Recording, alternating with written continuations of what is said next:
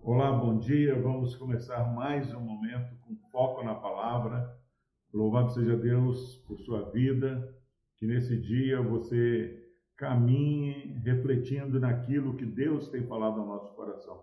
Palavra do Senhor no capítulo 6 de Jeremias, versículo 13, diz o seguinte: Para isto subornaram, para me atemorizar e para que eu, assim, viesse a proceder e a pecar, para que tivessem motivo de me infamar e me vituperassem. Essa é uma palavra que Neemias traz para nós, para que possamos compreender por que, que Neemias deu aquela resposta: Homem como eu fugiria.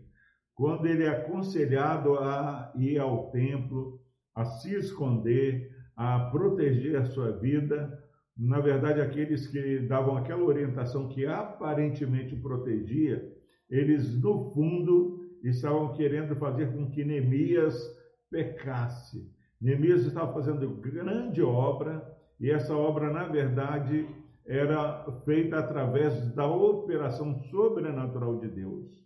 Meu irmão e minha irmã, não esqueça que nessa luta que nós estamos travando espiritualmente, quem age em nós e através de nós, nos nossos filhos, nos nossos cônjuges, não somos nós, mas Deus. E para que Deus continue agindo com poder e graça sobre as nossas vidas, nós precisamos consagrar-nos cada dia mais.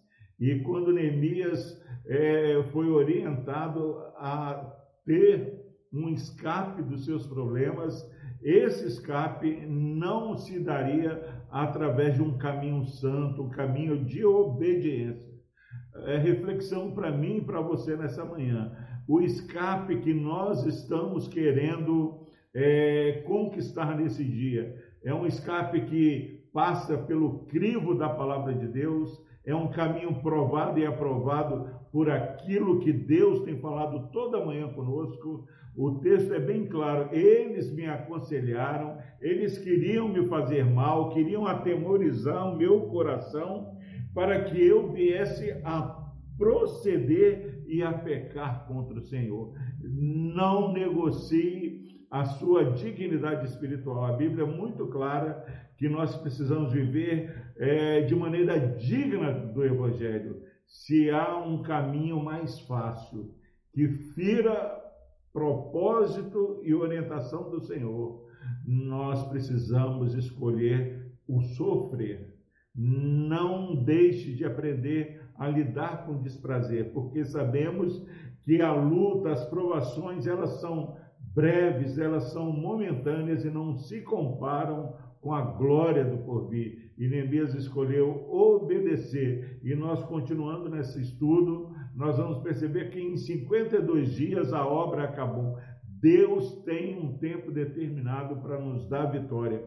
Por isso, cuidado proceda de maneira santa, não se permita pecar contra o Senhor para fugir da luta. Homem como eu fugiria? Não, se eu fugisse, eu ia proceder e pecar contra o Senhor. Eles teriam motivo de infamar e de me vituperar. Quantas pessoas estão à espreita, querendo ver o servo do Senhor é, titubear e proceder de maneira que não agrada o Senhor, para depois nos acusar, para depois dizer, é essa a sua fé? Então nós cremos no Deus que está conosco e que tem nos dado discernimento espiritual. Por Cristo Jesus, que você continue entendendo. Não faça aquilo que desagrada ao Senhor, porque o que os inimigos querem é que você peque contra o Senhor querem te difamar. Repreenda qualquer conselho que não venha do Senhor.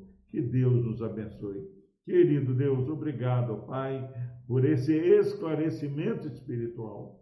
Obrigado a Deus, porque Neemias é bem claro, Pai, que a, a saída que foi proposta para ele era uma saída que não era aprovada pelo Senhor, porque o seu procedimento iria fazer com que ele pecasse diante do Senhor.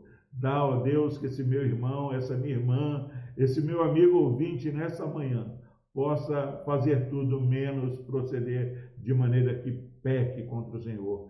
Que o nosso procedimento, ó Deus, possa calar a boca dos nossos adversários.